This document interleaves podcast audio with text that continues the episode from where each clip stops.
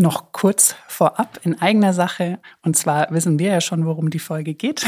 Du noch nicht. Aber es wird auch um das Thema Miteinander gehen, ganz konkret auch, wie das Miteinander im Team auch gefördert und unterstützt werden kann. Und da wollte ich einmal kurz hinweisen, dass wir auch mit unserem Produkt TeamQuest wirklich den Fokus auf die Verbindung im Team legen, weil wir glauben, dass die gute Verbindung alles andere ermöglicht. Und deswegen setzen wir den Schwerpunkt und laden euch dazu ein, dieses Produkt in den Blick zu nehmen oder mit uns in Kontakt zu kommen.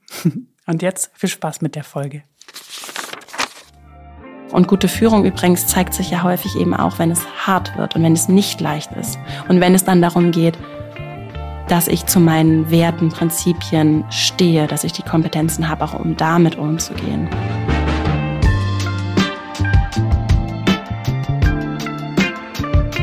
Hallo und herzlich willkommen. Wie schön, dass du dabei bist bei Beziehungsweise, dem Podcast für mehr Beziehungsfähigkeit in der Arbeitswelt von heute und morgen. Wir sind Julia von Winterfeld, Stefanie Schissler. Und in dieser Folge wollen wir dich wirklich dazu einladen, so richtig unbequem mit uns zu werden. Und zwar geht es heute um die Frage, braucht Führung ein Geschlecht? Und was uns da so besonders interessiert, ist so ein Stück weit so über Stereotypen zu sprechen, beziehungsweise was braucht es denn wirklich heute in der Zeit, in dieser Zeit auch ähm, ja in der Führungsrolle? Was was sind es so für Werte oder vielleicht auch Bedürfnisse? Und ja, wie kann vielleicht feministische Führung den Weg zu gerechteren Strukturen ebnen und wo stehen wir denn überhaupt in diesem Prozess? Und was braucht es, um grundsätzlich Veränderungen sowohl in Unternehmen wie aber auch in der Gesellschaft herbeizuführen. Und wir könnten uns keine bessere Gästin vorstellen als Vera Strauch. Herzlich willkommen, Vera. Vielen Dank für die Einladung. Und sie sitzt auch hier bei uns im Podcast-Studio und das freut uns immer wieder, Steffi und mir, weil damit entsteht auch so richtig ein Gespräch. Ähm, ja, einfach anders, weil wir sehen uns anders. Also es eigentlich immer ein Gespräch, nicht? Ja, wir sehen uns ganz. Ich glaube, das ist doch immer wieder wertvoller, als nur so einen abgeschnittenen Kopf irgendwo digital zu sehen. Das merke ich so. Die Körper zu haben, ist echt schön. Genau. Und ich durfte ja schon mal bei dir im Podcast äh, vor einigen Jahren, Vera, dann auch sitzen. Es ist so schön, jetzt für uns beiden, aber gerade auch für mich, dich hier zu haben, um endlich mal die Einladung umgekehrt zu machen, dass du hier zu uns kommst und äh, wir einfach, ja, von all deinem Wissen auch ähm, äh, ja, uns beeindrucken lassen können, ähm, aber vor allem auch einfach deine Haltung und wie du durchs Leben gehst. Ich kenne dich ja schon ein bisschen länger, auch wenn die Begegnungen nicht so häufig sind. Jedes Mal, wenn ich ähm, sowieso mit dir live bin, dann äh, bin ich ja äh, erstaunt, wie du die Dinge, auf die Dinge blickst, äh, sowohl die, Gen die Ganzheitlichkeit siehst, aber gleichzeitig auch so sehr konkret werden kannst. Und ich bin mir sicher, dass wir heute auch äh, beide Ebenen oder vieles dazwischen, dazwischen dann auch ähm, erleben werden. Und ähm, wer Vera noch nicht kennt, vielleicht dazu ein paar Worte. Also Vera ist, wie du selber auch von dir schreibst, eine Nicht-in-Box-Passerin, was ich super fand, als ich das damals gesehen habe. Ich das, ja. und ähm, genau, und ein Stück weit äh, zu deiner Geschichte. Äh, Vera war zehn Jahre in der Baubranche, wo du ähm, ja Führungsaufgaben zum Schluss dann auch Managing Director warst, bevor du dich dann in die vielleicht zu der Zeit schon unbequeme Situation selber gebracht hast. Ich gehe jetzt meinen eigenen Weg und werde etwas aufsetzen, äh, was durchaus äh, ein Beitrag, vielleicht auch einen größeren Beitrag zu dem, was du zuvor gemacht hast, schaffen wird. Denn Vera, Vera hat sich dann entsprechend mit der Female Leadership Academy auf den Weg gemacht. Ein Unternehmen, was aus meiner Sicht auf jeden Fall ähm, sehr viel antreibt. Du hattest es mit dem Antrieb und auch mit der Absicht, ähm, entsprechend Führung neu, also feministischer wirklich zu gestalten. Und damit auch, ähm, ja, bist du sehr konsequent damit ähm, und kannst auf vielen verschiedenen Ebenen äh, diese Botschaften, wie gesagt, konkret, aber auch ganzheitlich äh, betrachten. Also darunter auch dein eben toller Podcast mit denselbigen Namen und gleichzeitig auch Programme und auch entsprechend das Buch, was wir auch hier liegen haben, sicherlich nicht reinblättern werden, aber was du letztes Jahr herausgebracht hast, was eben unbequem heißt, wo wir den Kreis auch wieder schließen können. Lasst uns heute unbequem werden mit allen Fragen, die wir haben. Und um uns einzustimmen, äh, die Frage, die wir uns immer wieder stellen, ja, wie stehst du, Steffi, heute mit dir in Beziehung? Hm, also ich bin sehr gelöst. Und ich ähm, bin so sehr, sehr bei mir und sehr glücklich ähm, über mich und wie ich bin, weil ich irgendwie aus so einer langen Zeit von Schwierigkeit und Erschöpfung und auch körperlichen Symptomen und keine Kraft und viel beschäftigt und irgendwie so gar nicht mehr gewusst habe, was ich eigentlich noch tun kann, dass es mir wieder besser geht. Und, und ihr könnt mir glauben, mein Werkzeugkoffer ist riesig, was Selbstfürsorge angeht. Ähm, und dementsprechend war ich da auch ein bisschen machtlos und habe es dann schon geschafft, das ganz gut zu akzeptieren. Und jetzt ähm, bin ich aber wirklich seit ein paar Tagen so, dass ich mich auch gefestigt fühle darin, in einem Gefühl von wirklicher, ja, wieder Ruhe und Kraft und komme so richtig zu mir. Und dann merke ich auch direkt, dann geht einfach mein Ventil auf von Inspiration. Ich bin ständig irgendwie unterwegs, gerade abends äh, bei sämtlichen Veranstaltungen, möchte lernen, möchte bewegen und ähm, freue mich total, dass dann die Gespräche dazu auch so passen. Mit Katja Diel, jetzt mit dir auch wirklich Frauen, die echt was bewegen wollen. Und da merke ich, ich glaube, ich bin auch, ähm, auch so eine Frau. Und ich habe hab das auch in mir entdeckt. Und da bin ich ganz gespannt, was da noch so kommt. Und deswegen bin ich so wirklich, kann ich sagen, mit mir in einer sehr, sehr guten Beziehung. Gerade und heute und die Woche. Ja. Sehr schön. Vera, wie stehst du denn mit dir heute in Beziehung? Ich, äh, also das resoniert gerade mit mir, weil ich mich sehr freue, mit euch heute hier zu sprechen. Ich habe in den letzten Tagen sehr das Bedürfnis gehabt, ähm, nach, ja, nach so Gesprächen über all das, was mich im Moment gerade so bewegt. Das ist irgendwie viel. Ich bin politisch äh, so vom ganzen, von der ganzen Grundstimmung hm. äh, irgendwie bewegt und hm. Auch ein bisschen ratlos zum Teil, was ja. normalerweise habe ich immer sehr, sehr klare Überzeugungen und weiß, wie so ordne ich das jetzt ein. Und das, das ging mir jetzt ein bisschen anders die letzten Tage und das hat mich schon sehr, sehr bewegt. Und umso mehr freue ich mich dann wirklich über jedes, ich merke richtig, ich sehne mich nach solchen Gesprächen und mhm. deswegen bin ich sehr froh, hier zu sein. Und, ja. Schön, ja. Also auf das Gespräch auch gleich äh, blicken. Da freue ich mich auch sehr. Ähm, ich weiß, äh, Steffi weiß es schon, es ist oftmals gar nicht so, dass ich so reinkomme in ein Gespräch. Ich bin heute nämlich ziemlich gestresst, ein bisschen erschöpft auch ähm, und äh, merke, ein Thema, was wir gerade noch, bevor wir hier in dem Podcast-Studio reingekommen sind, ähm, merke, dass ich äh, heute mit so einem Anspruch an mir selbst rein in den Tag reingekommen bin mm, und äh, vielleicht so dieser dieser ja, Gedanke, äh, wie kann das, wie kann das noch besser werden? Wie kann man, wie kann man noch etwas äh, noch noch äh, wirkungsvoller machen? Und insofern genau bin ich davon habe ich mir einfach selber gestresst und den Druck aufgelegt. Ähm, ja, aber ich denke, das Gespräch wird es auf jeden Fall wieder beruhigen können in mir und ähm, ja freue mich auch sehr auf dieses Gespräch. Ich kenne den Druck übrigens sehr gut. Ja. Ja, ja, den, den Wunsch, was? Äh, so zu erkennen, auch was, ah, es gibt so viel zu tun und mhm. wie kann das irgendwie noch mehr, mehr schneller bringen. Genau, genau. Und, äh, und dann auch zu sehen, wie der Tag äh, für mich zumindest gestaffelt war, äh, dass ich, ja, da irgendwie, da habe ich gar keine Zeit, um es zu tun, aber ich habe so einen Anspruch, das ja. machen zu wollen. Insofern darf das dann ganz schnell eigentlich passieren, aber Mhm. Es wird, genau, es, es wird. Und es ist schön, das nochmals in mir selbst zu erleben. Ja, insofern, genau, kommen wir mal äh, zu unserer äh, Klammerfrage. Ähm, geht oder braucht Führung ein Geschlecht? Und wenn ich diese Frage stelle, vielleicht in deiner Richtung wäre, was beschäftigt dich denn, wenn wir diese Frage so stellen? Ach, viel.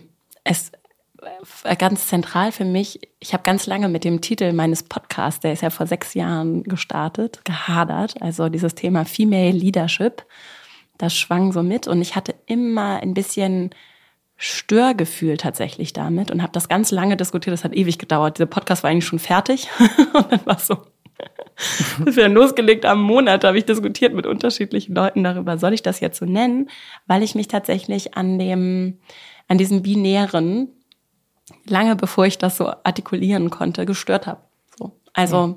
tatsächlich ist das auch für mich persönlich ein bisschen zu eng einfach. Und deswegen habe ich mich daran gestört und mittlerweile aber total ähm, ist es trotzdem in Resonanz so mit mir, weil so das, ähm,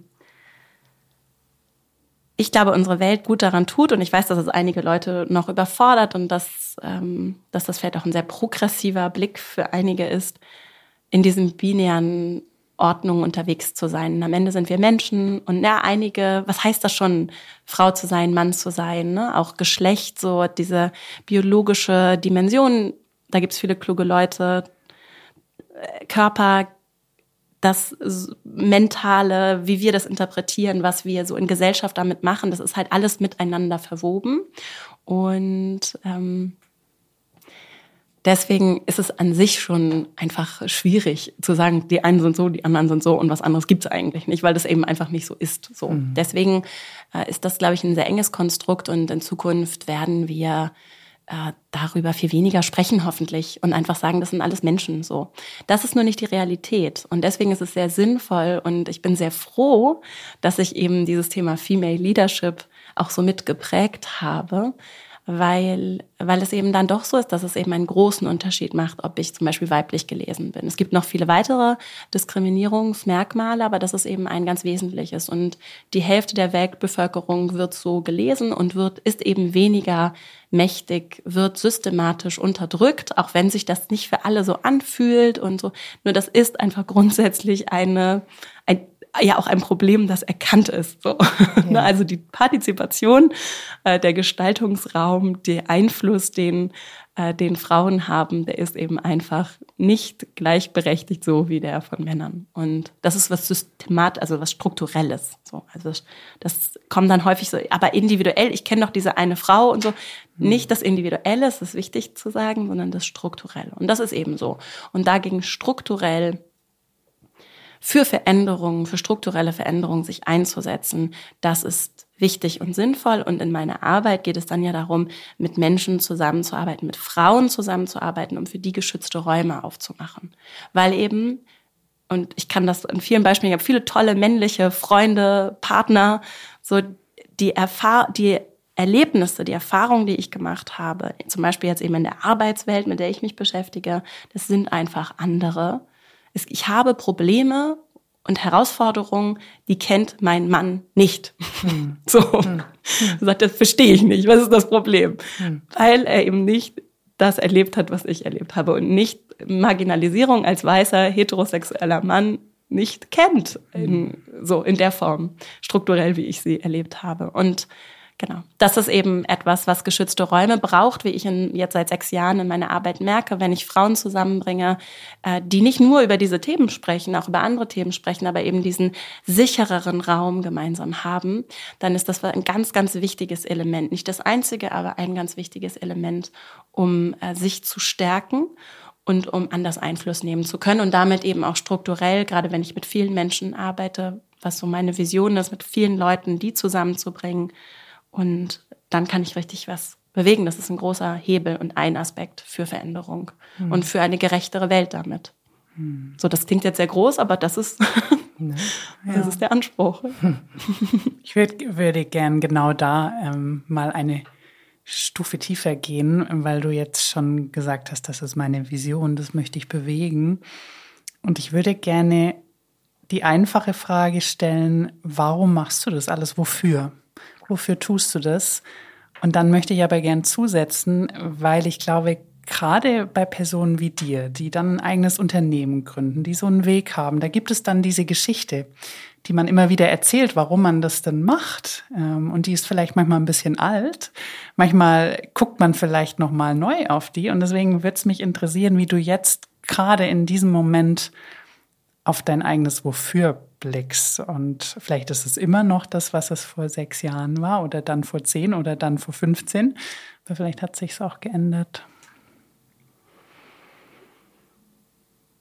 Ja, ich, ich bin ja in dieser PR-Sprech, der liegt mir leider gar nicht. Da habe ich wirklich großen Nachholbedarf, weil ich also, gerade am Wochenende wieder jemanden getroffen, der das so richtig gut kann. Und der erzählt auch so über laute Menschen, die ihr kennt, so richtig gute Geschichten. Und ich denke immer so, verdammt, ich habe keine gute Geschichte. Nee, genau also, deswegen frage ich sie so, weil ich finde nicht, es geht um PR-Geschichten, die irgendjemand sich ausgedacht hat, ja, sondern die, es geht.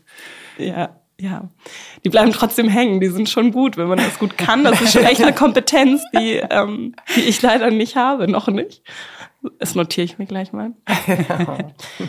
Also ich glaube, für mich ist einfach, mich berührt, ich weiß gar nicht warum, das geht wahrscheinlich einfach sehr tief so, aber mich berührt es schon sehr, Ungerechtigkeit zu erleben. so Und es ist natürlich, ich meine, wir müssen einfach nur in Nachrichten gucken, es gibt so viel Ungerechtigkeit und äh, das kann dann schon auch sehr überwältigend sein. Und was mir jetzt, glaube ich, sehr geholfen hat und mich sehr motiviert, ist dann so in meinem kleinen Einflussbereich was zu machen und wirklich auch ins Handeln zu kommen. Mhm. So, weil das habe ich, das habe ich tatsächlich erlebt. Ich habe ich lese sehr viel und ich habe ganz, also als ich dann noch in meinem festen Anstellungsverhältnis war, ganz viel mit Leuten gesprochen und mich interessiert und auch sehr offen studiert und Vorlesungen besucht, die mich eigentlich einfach spannend fand und bin immer wieder an diese Gerechtigkeitsfragen und an all das gekommen, was so in der Welt verändert gehört und dann eben auch da gelandet, dass eben gerade diese Partizipation von eben Frauen an Macht, ähm, Zugang zu finanziellen Mitteln,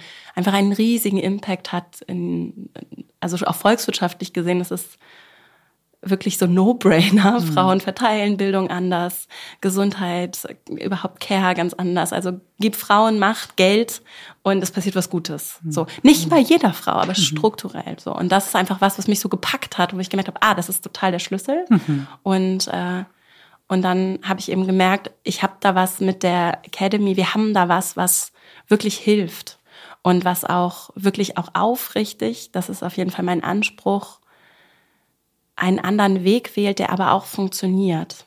Und das motiviert mich einfach total zu sehen, dass da was ist, dass ich trotzdem dann noch hier so kluge Reden schwingen kann und so, ne? Aber das ist eben da nicht, das, das reicht mir nicht. Mhm. So. Und ich bin wirklich so ganz praktische Feministin. Mhm. So. Mhm. Ja. Und genau, und eben diese Gerechtigkeit, also da, mhm. ähm, ich hätte, ich hätte dir fast das Wort ins Mund legen, in den Mund legen wollen, so Gerechtigkeit. Ja. sehe ich zumindest immer Vera. Ja. Ähm, genau, aber da und da, also es, ich bin, glaube, ich bin wirklich heute äh, ähm, nah am Wasser, wie man so schön sagt, gebaut. Und es berührt mich auch, also das Thema. Äh, und ich glaube auch, dass das äh, eben so wichtig ist, wie du diese Arbeit äh, und damit diesen, dieses Wofür, wo Steffi gerade fragte, vorantreibt. Und damit interessiert mich nochmals, du hast gesagt, es geht schon tief, vielleicht weißt du auch gar nicht, wo es herkommt. Ähm, und trotzdem, wie du vorhin sagtest, äh, da sind einfach Sachen, wo zum Beispiel dein Mann sagen würde, ja, das kenne ich gar nicht bei mir. Mhm. Ist da etwas so in, in deinem vorherigen Leben im Sinne von jetzt deine Baubranchezeit, ähm, äh, wo du noch angestellt warst, wo du einfach heute, wenn du den Blick von außen reinguckst, siehst, das ist immer noch da, obwohl ich hätte denken können, das müsste doch schon, wir müssten doch schon weitergekommen sein. Mm. Interessanterweise packt mich das Thema vor allem, also ich selbst habe natürlich auch ganz, also ich habe vor allem in der Schulzeit so zum Beispiel ganz viele Erinnerungen daran, mhm. mich so ungerecht behandelt gefühlt zu haben. Also ich hatte auch ganz tolle Lehrkräfte. Mhm. Und das im Kontrast war dann vielleicht auch nochmal wirkungsvoller, dass ich halt so viel auch Fairness und Gerechtigkeit vielleicht auch erlebt habe und dann diese Momente, wo es nicht gerecht war, so hart waren. Ne? Hm. Was ich auch ganz hm. spannend finde aus Erziehungsperspektive, inwieweit ist es auch wichtig, äh, zum Beispiel Kinder darauf vorzubereiten, wie die Welt so wirklich ist. Und das, darüber können wir auch gerne sprechen, wenn wir uns die Arbeitswelt angucken, weil mhm. das schon eine Frage ist. Es ist ein Spannungsverhältnis zwischen, ähm, das ist irgendwie so dieses Ideale was ich mir zum Beispiel auch wünsche, wenn es um Führung und den Umgang mit Macht geht und dann irgendwie so diese echte Welt und auch Menschen, die sagen, na ja, aber jetzt sei mal nicht so naiv und so ist es aber und das ist die Dynamik oder auch auf globaler Ebene, wenn wir uns dann angucken, na ja, aber die haben halt alle ihre Waffen und teilen sich die Welt in ihre, so mal überspitzt gesagt, ja. ne? Aber natürlich, da sind Waffen, da wird äh, Krieg geführt, da gibt's Leute, die fühlen dann vielleicht weiß ich nicht, das, was ich fühle, wenn ich darüber nachdenke, was da so passiert und so. Und das heißt irgendwie so, das ist ja so ein konstantes Spannungsverhältnis zwischen das ist so die vermeintliche Realität und wer macht eigentlich die Regeln in der Realität und das ist das, was wir uns aber eigentlich wünschen und wie was brauche ich vielleicht auch als Einzelperson dann für Kompetenzen, um als erwachsene Person gut durch diese Welt zu gehen, um eben auch mit all der Ungerechtigkeit, mit all äh, dem Schmerz, der Trauer, dem, der Wut, dem, was da nicht so angenehm ist, einen guten Umgang zu finden und mich davon vielleicht auch nicht lähmen zu lassen, mich davon auch nicht einschüchtern zu lassen, mich vielleicht auch mir auch nicht die Hoffnung nehmen zu lassen, hm. was ich total berührend finde. Ne, so auch zu einfach die Entscheidung, ich habe die Entscheidung getroffen, ich lasse mir nicht die Hoffnung nehmen. So, weil sonst kann ich auch gleich sagen, komm vorbei. so. Also ein anderes Thema. Zurück. Was mich sehr berührt, ist, wenn ich Gerechtigkeit, Ungerechtigkeit vor allem auch bei anderen erlebe. Also ich habe selbst erlebt, aber ich erinnere mich vor allem in meinem Jobkontext ganz unterschiedliche Situationen. Ich erinnere mich daran, und es ist auch heute so, wenn ich das bemerke bei Menschen, die vielleicht auch nicht die Ressourcen haben, die ich habe, und ich da so daneben stehe. Das, und da werde ich dann auch, da kommt dann so in mir sowas, wo ich dann vielleicht bei mir selbst wieder nochmal Sachen gesagt habe, es ist okay, ich kann mich davon abgrenzen. Hm. Wenn ich es bei anderen beobachte, dann merke ich eben so richtig, wie in mir so Energie freigesetzt wird. Und das, ja, und das treibt mich, das ja. treibt mich um. Hm.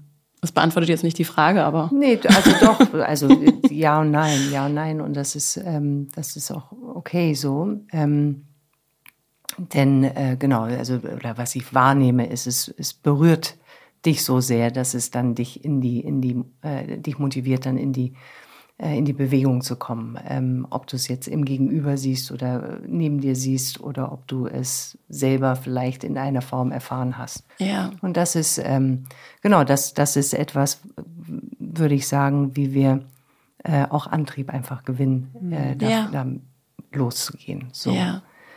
Und ganz interessant, mhm. ich habe nämlich gestern hatte ich so einen Moment, hab ich gedacht, ich brauche jetzt einen Wutraum, weil mir eine Freundin, die Psychologin, das erzählt hat von einem Wutraum. Mhm. ich brauche einen Wutraum in Hamburg. Ich habe so viel Wut heute in mir.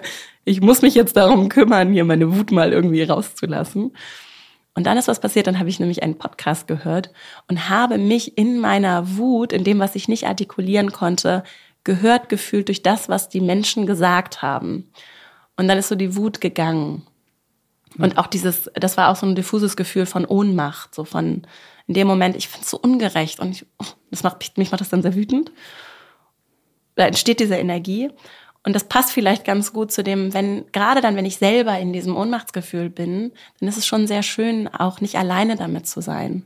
Und selbst wenn es nicht jemand ist, den ich kenne, in dem Moment war da was, was es war eine Form von Verbindung, auch wenn es fremde Menschen waren, mir Fremde, die da was gesagt haben, aber ich habe mich gehört gefühlt und nicht alleine mit diesem Schmerz oder mit dem, was da so, dieser Spannung in mir. Hm. Und das finde ich ist eine ganz, auch ein schönes so Takeaway. Für mich auf jeden Fall. Weil schon manchmal vielleicht der Eindruck entstehen kann, ich bin mit dem irgendwie allein und ich muss mich allein darum kümmern. Ne? Und gerade wenn ich jetzt ganz konkret geht es ja viel um Ungerechtigkeit, die ich vielleicht auch als Frau in der Arbeitswelt erlebe. Alle, die hier zuhören, können sich damit mit Sicherheit verbinden in irgendeiner Form. Diesen Moment von, ich fühle mich vielleicht der Situation ausgeliefert, da sind andere, die sitzen am längeren Hebel. Und es sind vielleicht auch nur eine Kleinigkeit war es nur, aber sie hat mich sehr verletzt und berührt ich bin damit ja nicht allein. Ja. So. Mhm. Ne? Und dann, und ich muss es dann in dem Moment vielleicht auch nicht für mich alleine lösen, mhm. sondern ich darf, und wenn ich nur mit jemandem drüber spreche. Ja. Ja, ich, ich finde das ganz spannend, ich, weil ich so gemerkt habe mit dem, was du davor ähm, gesagt hast, weil ich auch wie Julia das wahrgenommen habe, dass du, dass, dass ich hab, war irgendwie voll bei dir gerade und äh, dann habe ich mich jetzt danach gefragt, so was ist es denn? Da ist noch mehr da liegt irgendwas hinter dieser Gerechtigkeit und habe mich gefragt, wenn du selber dahinter blicken würdest, was, was ist es denn auf einer, auf einer höheren Ebene? Und jetzt kam gerade was in die Richtung Alleinsein. Und ich finde, Ungerechtigkeit mhm. impliziert ja eigentlich eine Disbalance. Und mhm. das impliziert dann auch irgendwie, ich bin alleine mit etwas. Und dann dachte ich, hm, vielleicht liegt das irgendwie da, aber ich, ich mag die Frage ja nicht für dich beantworten. Sondern was glaubst du denn, ist es für dich hinter der Gerechtigkeit, was dich bewegt?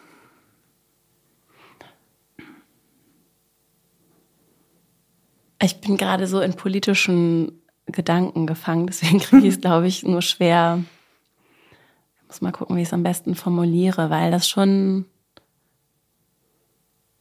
Es ist ja sowieso eine spannende Frage, was ist denn gerecht und was nicht, mhm. so, ne? Mhm. Und ich komme, also, und zum Beispiel Rechtsstaatlichkeit, ne? Das, das ist ja eine tolle Errungenschaft, so, weil der sehr kluge Menschen sich Gedanken darüber gemacht haben, was sind zum Beispiel Menschenrechte, so. Und das ist sicherlich auch was, ähm, was, wo es auch sicherlich noch Entwicklungen gibt oder, ne, so, das ist, äh, aber das ist erstmal was, was so, worauf wir uns geeinigt haben, eine Verfassung, so. Das ist was richtig, was Stabiles, wo Menschen auch ausgehandelt haben, sich viele kluge Leute Gedanken gemacht haben und wo wir einfach auch so einen Rechtsrahmen, ja sogar auch einen internationalen Rechtsrahmen haben, auf den wir uns einigen können. Und, ähm, und dann für alle Menschen diese Form von, das, worauf wir uns geeinigt haben, von Fairness anwenden zu können, das ist was, was total die schöne Idee ist als Konzept. Ne? Und ich glaube, das, was, und das gilt ja genauso auch für das Miteinander in Organisationen zum Beispiel, um es wieder in diesen Arbeitskontext zu bringen. Also ein grundsätzliches Verständnis davon, es ist dann vielleicht nicht so manifest wie in der Verfassung oder in Gesetzen, aber ein grundsätzliches Verständnis davon zu haben, äh, wie wird hier ein faires, aufrichtiges Miteinander auf Augenhöhe praktiziert. Mhm.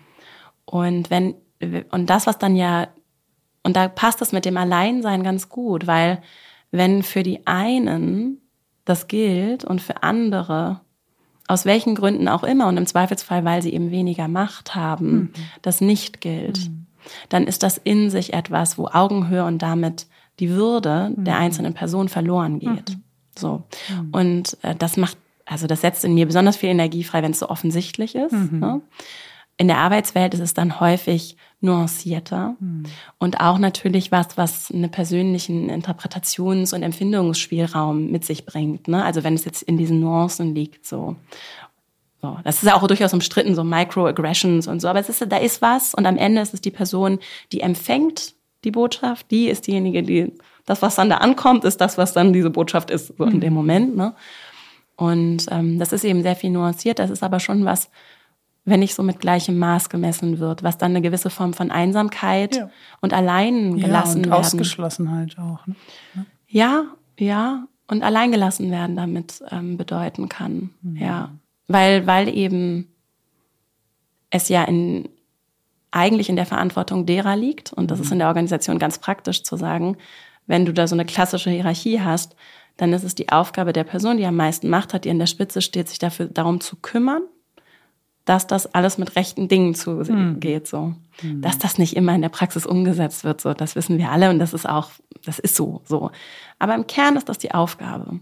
Und das ist schon eine sehr konkrete Aufgabe. Und das ist auch eine wichtige Aufgabe, wenn es darum geht, dass Menschen auf Augenhöhe begegnet wird. Und da kommen wir zu so einem, das passt ja vielleicht auch ganz gut zum Thema, äh, weil wir ja in, äh, uns häufig in Hierarchie, das finde ich ganz spannend, in, in Fachhierarchien bewegen. Ne? Wir alle werden ja auch, auch hier haben wir jetzt fachliche Hierarchien, weil du sehr kompetent bist zu dem einen Thema und du zu dem anderen und ich vielleicht zu einem anderen wiederum.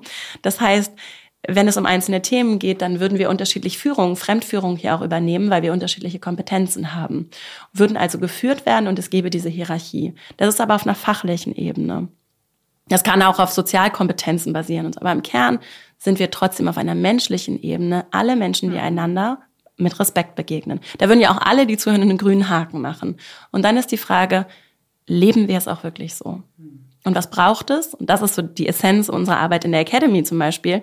Was braucht es, um wirklich in diese Augenhöhe, menschliche Augen immer wieder zurückzukommen? Weil natürlich Stressmuster, die ich mitbringe aus meiner Kindheit, irgendwer guck, spricht mich auf eine gewisse Weise an, auf einmal reagiere ich aus dem Kind-Ich, ne? Also komme ich so, oder ich reagiere vielleicht aus so einem Eltern-Ich und sage so, nee, jetzt, ne? So, so ein bisschen von oben herab. Und das sind so kleine Nuancen, das, da geht aber dann menschliche Augenhöhe verloren. Mhm. Und für die tragen wir alle Sorge, weil die alle, weil die essentiell ist für, für würdevolles Miteinander. So. Mhm. Und das, das ist ja so der Kern von mhm. dem gerecht miteinander umgehen. Mhm, ja. Absolut.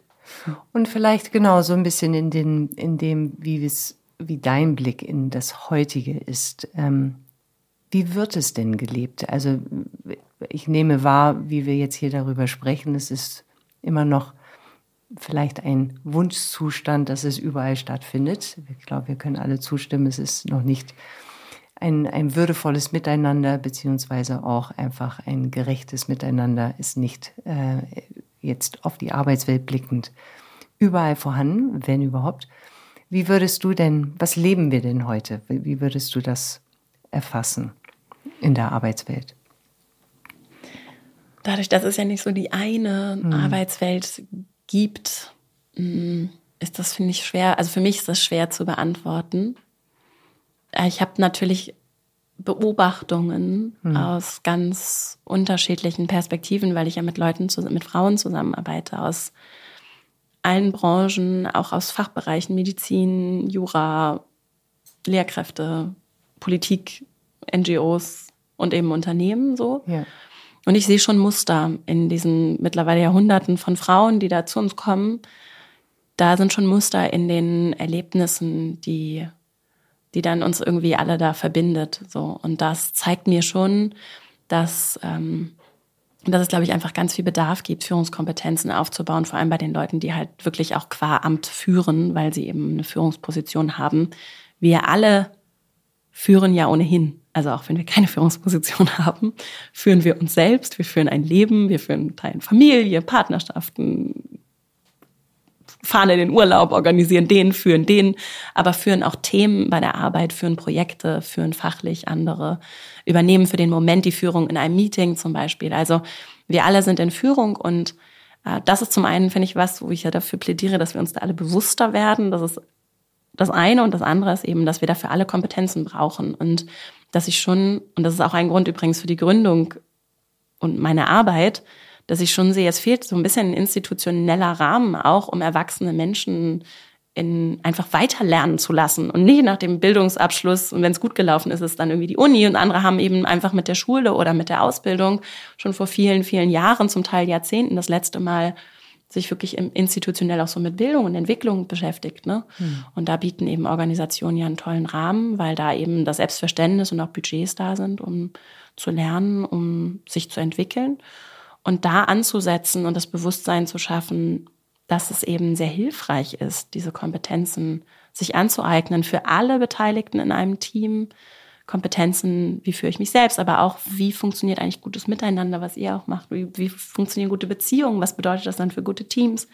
Das ist essentiell, um, um äh, eben dieser zum Teil auch wirklich dem Machtmissbrauch, der häufig unbewusst passiert, entgegenzuwirken, so, weil eben, weil eben einfach Kompetenzen da sind. Und dazu gehört zum Beispiel auch Reflexion und die Offenheit und auch die innere Stärke zu haben, auch unangenehmes Feedback als Führungskraft zum Beispiel anzunehmen. Das ist ja was, was überhaupt nicht leicht ist. Ne? Deswegen, das ist auch nochmal wichtig zu sagen. Gestern mit einer Freundin gesprochen und dann haben wir so über Führungserlebnisse so aus ihrer beruflichen Laufbahn gesprochen. Und die hat auch echt schon Sachen erlebt. Und dann sind aber so zwei Herzen in meiner Brust. Auf der einen Seite denke ich, um Gottes Willen, wie kann das passieren? Meine Güte. Und auf der anderen Seite denke ich so, oh, bin ich auch so.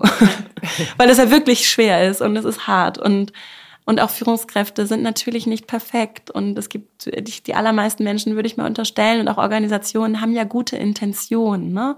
Und die Menschen wollen ja nicht irgendwie böse sein. Aber es, es passiert schon, dass ich zum Teil wirklich Sachen mache, die echt schädlich sind, die schwer sind, die für andere Menschen ganz schwer, ganz große Konsequenzen haben, weil ich zum Beispiel als Führungskraft ähm, sie vielleicht nicht sehe oder sie vielleicht auch wirklich herablassen, vielleicht auch behandle, sie bevormunde ohne dass ich das bewusst tue, sondern weil es einfach passiert. Hm. Und ich glaube, da können wir einfach insgesamt, egal in welcher Branche, egal in welchem Bereich, viel besser werden, noch besser werden, wenn es schon gut läuft. Das läuft ja auch vieles gut. Es ist auch gut, das zu erkennen und zu würdigen. Auch das ist etwas, was ich lernen kann.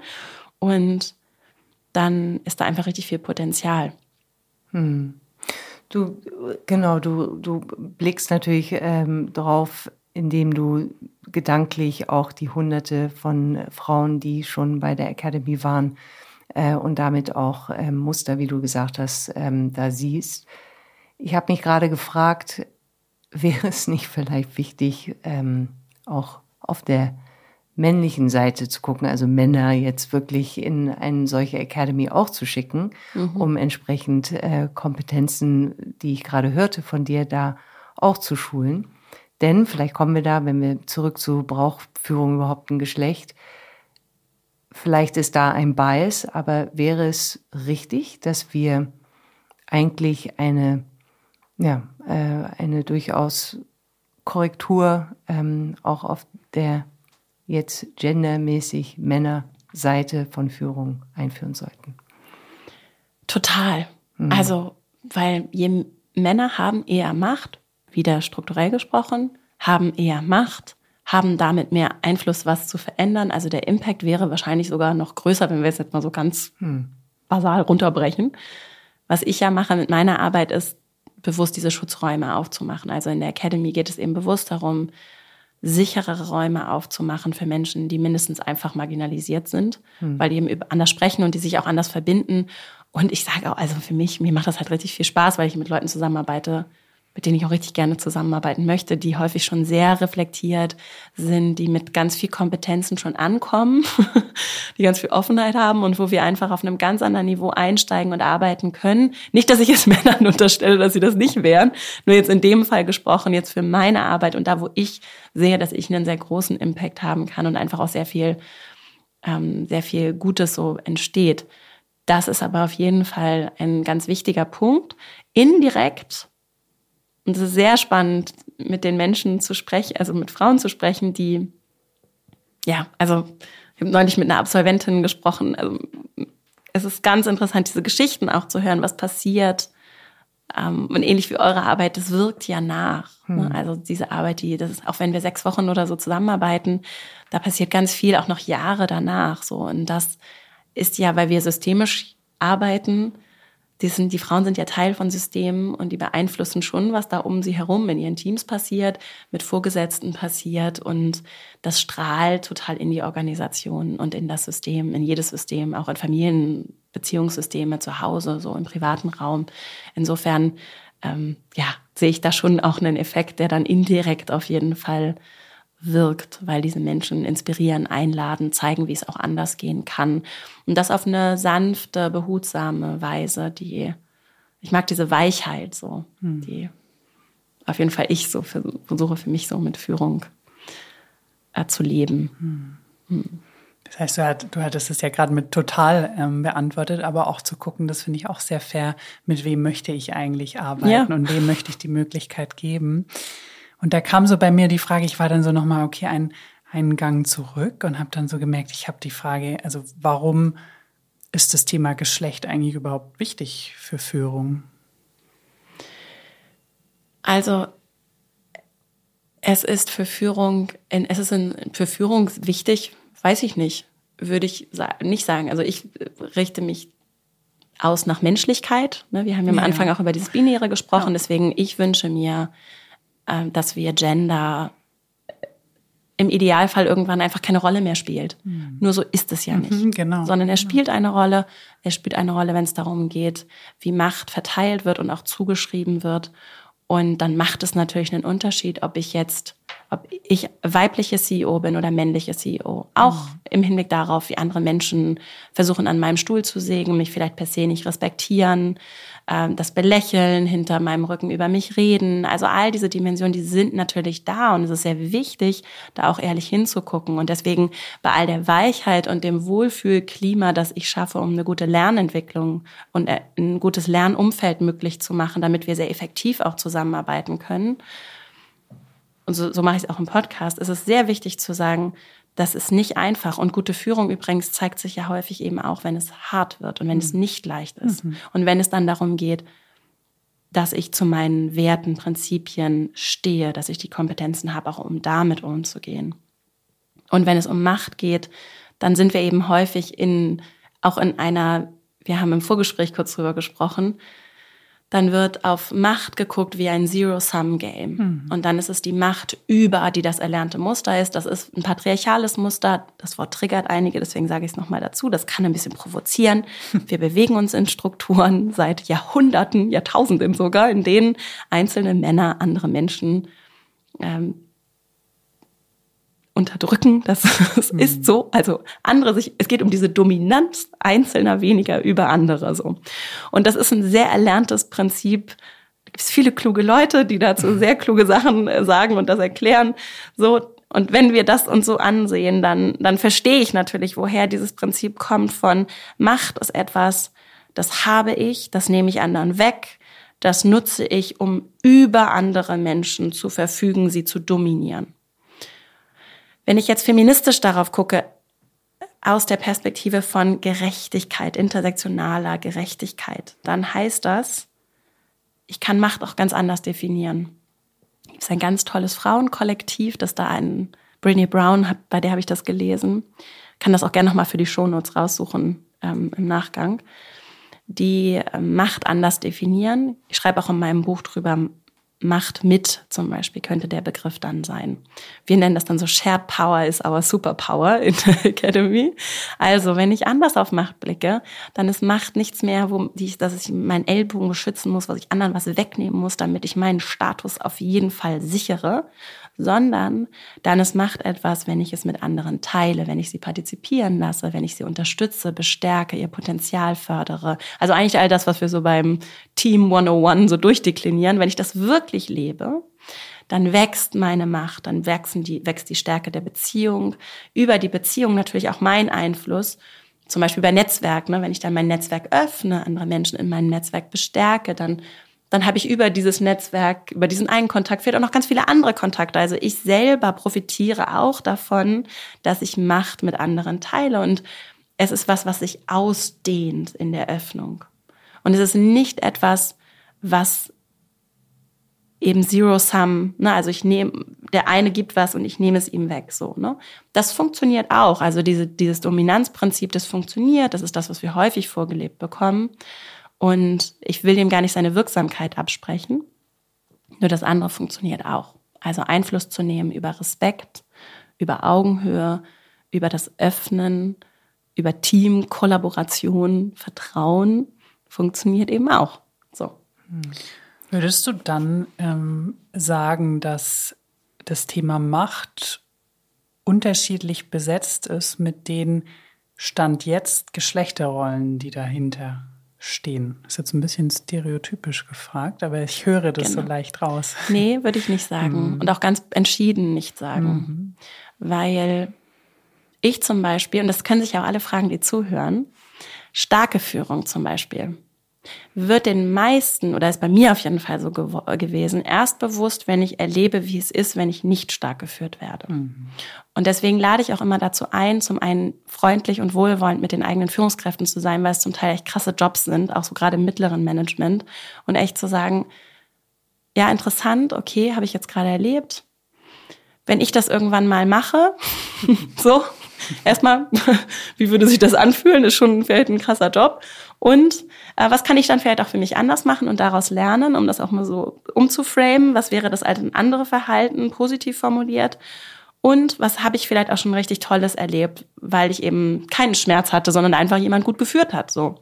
Und ich zum Beispiel habe exzellente Führung von älteren weißen Herren erlebt. So, so. Das, äh, ne, deswegen, das ist, ich würde es überhaupt nicht an Gender koppeln. Im Gegenteil, ich glaube, es tut uns sogar gut, auch zu würdigen und anzuerkennen, äh, was Menschen ähm, einfach als Menschen zu sehen, was da Menschliches auch Tolles in dieser Welt ist. Ne? Mhm. Und wie viele tolle, bei all dem, äh, bei all der Gewalt, auch bei der sprachlichen Gewalt und so, die wir erleben, trotzdem auch mal zu gucken, was ist da alles an Menschliches, was gibt es eigentlich alles auch für Hoffnung und ähm, wie viele tolle Beispiele gibt es eigentlich auch, von denen wir uns auch inspirieren mhm. lassen können. Und die vielleicht sehr, sehr progressiv sind, obwohl ich es vielleicht erstmal so stereotyp überhaupt nicht erwartet hätte. Ja. Ich will trotzdem da einmal kurz bleiben, weil du hast das vorhin auch so schön gemacht. Ne? Ähm, äh, eins ist ja in die Zukunft und wie wünsche ich mir die Welt und dann wie ist sie jetzt? Und es gibt ja einen Grund, dass ich persönlich jetzt in diesem Gespräch bei Macht und Dominanz an Männer denke ja. und bei Einfluss und Mitnehmen an Frauen. Ja. Und ja. Da frage ich mich, woher, woher kommt denn das eigentlich? Ja, ja, das hat natürlich auch viel mit Sozialisierung zu tun. Ne? Mhm. Denn das ist, ähm, und ich zum Beispiel habe ein kleines Kind. Und habe neulich gerade schon, äh, da ging es um gendersensible Erziehung.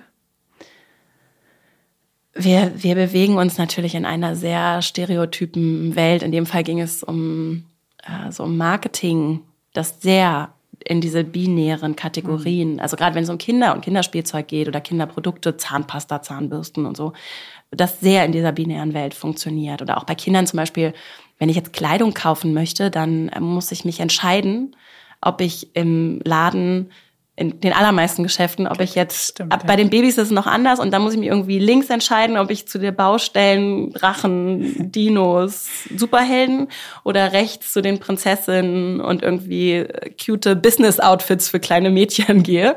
Das, äh, so.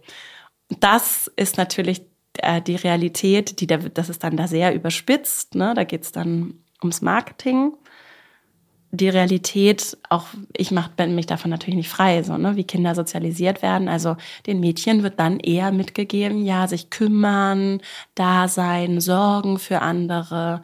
Und das ist schon echt, ich sehe es ja bei mir selbst, eine ganz schöne Herausforderung, dann anderen Kindern so zu begegnen, auch den Jungen so zu begegnen zu sagen, nee, du kannst auch die Puppe, du kannst dich auch kümmern, ja, so wickelt man die, so hier, ne? Und nicht nur die großen Maschinen, große Fahrzeuge rauf und runter und die Feuerwehr. Das, und das ist natürlich die Realität, aus der wir, also ich auf jeden Fall komme, die allermeisten, wie wir sozialisiert worden sind. Das sind ja nicht nur die Eltern, sondern das gesamte Umfeld.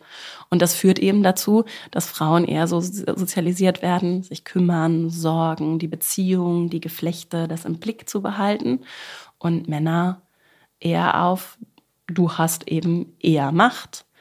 Papa macht eher die Arbeit und Mama kümmert sich, dass hier zu Hause der Laden läuft. Mhm. So.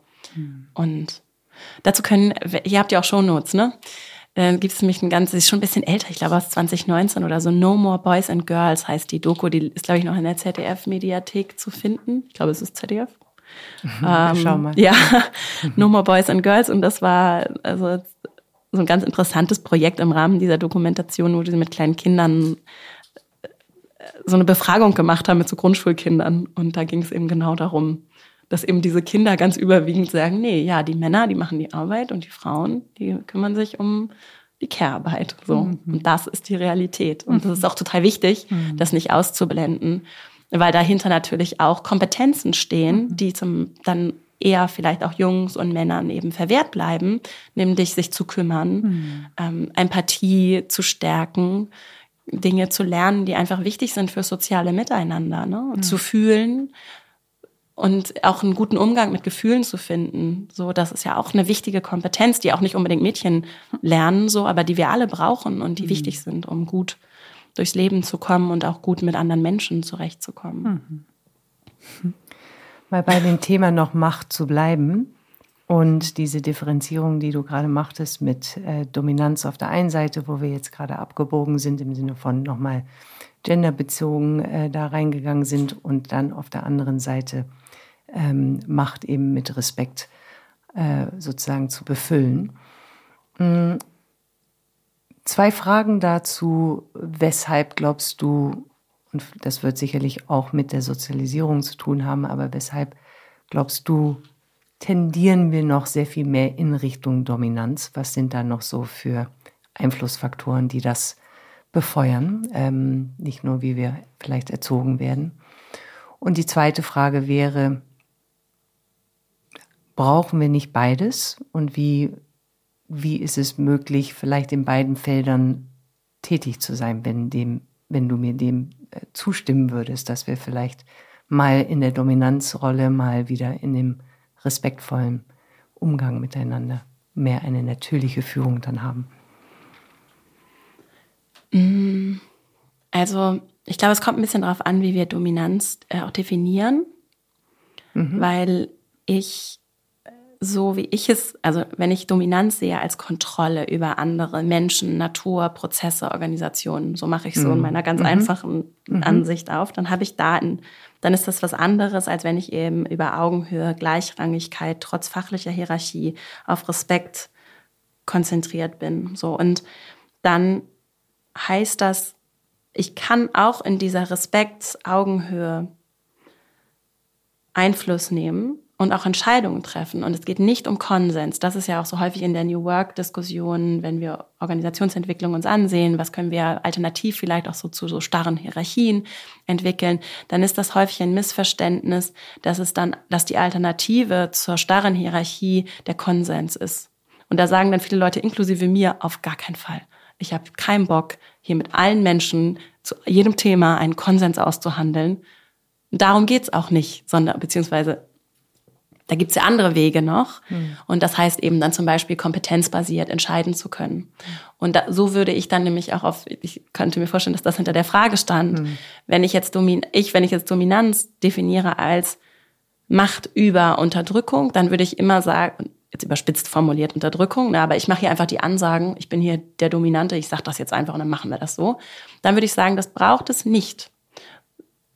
So, wenn ich so definiere, ja. sondern dann es braucht natürlich Momente, wo Menschen Entscheidungen treffen und eben auch unpopuläre Entscheidungen treffen und auch das ist ja auch eine Kompetenz, in diese Spannung zu gehen, auch Ambiguität aushalten zu können, in, in das Spannungsverhältnis von Konflikt zu gehen. Konflikte gehören dann ja auch dazu. Ne? ist nur die Frage, wie ich damit umgehe. Und ich kann auf dieser Augenhöhe, der menschlichen Augenhöhe bleiben und trotzdem sagen, jetzt trifft hier die kompetenteste Person die Entscheidung und das bin in dem Fall ich. So und wir haben Prinzipien, Prozesse, nach denen wir uns organisieren oder eben wir fallen zurück auf eine Hierarchie, wo das eben an meine Funktion gekoppelt ist, dass ich die Person bin, die entscheidet oder die entscheidet, wer entscheidet. Ja. So und dann weil das, ich glaube, was dahinter steht, ist ja eine gewisse Form von Ordnungsprinzip, Orientierung, auch nicht gelähmt zu sein in diesem Kuschelkurs, denn darum geht es nicht. Mhm. Ne?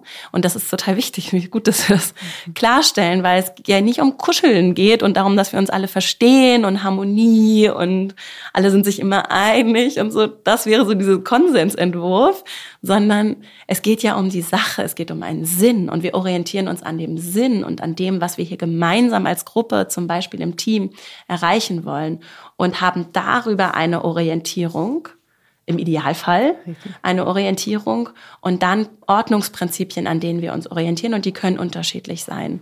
Und in denen bedeutet es eben dann im Idealfall, so wie ich sehe, dass die Person, die am kompetentesten ist, entscheidet. Und das macht ja häufig, da sind wir wieder bei diesem Beispiel, egal welche Stereotype wir so haben, gute Führungskräfte machen das ja schon immer so dass, dass sie den Leuten zuhören und, ne, und dann gucken, okay, ich weiß überhaupt nicht, welche Software jetzt die beste ist. Ich entscheide es vielleicht, weil die unsere Regeln so sind, aber im Kern entscheiden es eigentlich andere, weil ich den Menschen vertraue, weil ich ihnen zuhöre, weil ich die Spannung aushalten kann und weil ich dann eben im Zweifelsfall es auch aushalten kann, wenn andere es anders sehen, wir aber gute Gründe haben, in diese Richtung zu gehen und diesen Weg einzuschlagen. Ja. Und deswegen ist gerade der Umgang mit Spannung und Konflikt eine von so fünf zentralen Führungsaufgaben oder Kompetenzfeldern, die wir in der Academy zum Beispiel aufmachen. Umgang mit Spannung und Konflikt. Und das funktioniert auch ohne das dominante Kontrollieren von anderen, sondern sehr wirkungsvoll auch mit Augenhöhe und Respekt. Was nicht heißt, dass einzelne Menschen dann, dass wir alle spannungsfrei durch unseren Alltag gehen. Hm. Hm sondern im Gegenteil. Aladin Elmar Falani würde ja sogar sagen, ihr habt ja vorhin über dieses Zitat gesprochen aus dem Integrationsparadox, das ist ja gerade der Zusammenhalt. Wenn, denn Dominanz und Unterdrückung kann ja bedeuten, hier muss Harmonie herrschen und wehe, irgendwer mhm. ist hier nicht meiner Meinung. Damit ist die Spannung nicht weg. Sie wird nur unterdrückt. Und wenn wir was anderes wählen, dann findet, dann ist die Spannung das, was uns eigentlich zusammenhält. Hm. Beziehungsweise ich würde dann eher sagen, die Kompetenzen auch mit dieser Spannung umzugehen, weil die Spannungen eh da sind. Die sind das, was, der, was den Zusammenhalt und das Miteinander dann möglich macht. Ja. Das klingt jetzt sehr theoretisch, nee, aber wir können nachvollziehbar. Hm. Ja. Oder Entschuldigung, nee, nee, wir können das noch weiter runterbrechen. Also ist äh, genau, du hast ja vorhin gesagt, auch nochmals mit dem Triggerwort Patriarchat. Also ist das deine Begründung, äh, wie wir dann in diese ähm, heute immer noch sehr stark ausgelebte Unterdrückung ähm, auch in Unternehmen agieren? Oder wo kommt es denn her? Weil mhm. wer auch immer uns jetzt zuhört, ich höre dir zu und sage, es ist doch so klar, dass wir in diese Richtung weiter agieren sollen, rein von der menschlichen Seite. Und trotzdem sind wir doch ja. nicht da. Was ist es denn in uns eingepflanzt, was uns dennoch in dieser immer noch kontrollierende Form, ähm, wie du so schön jetzt Dominanz dargestellt hast, leben? Ich glaube, es ist einfach erlernt, ne? Es ist erlernt und ich finde schon beachtlich, was sich eigentlich tut, so.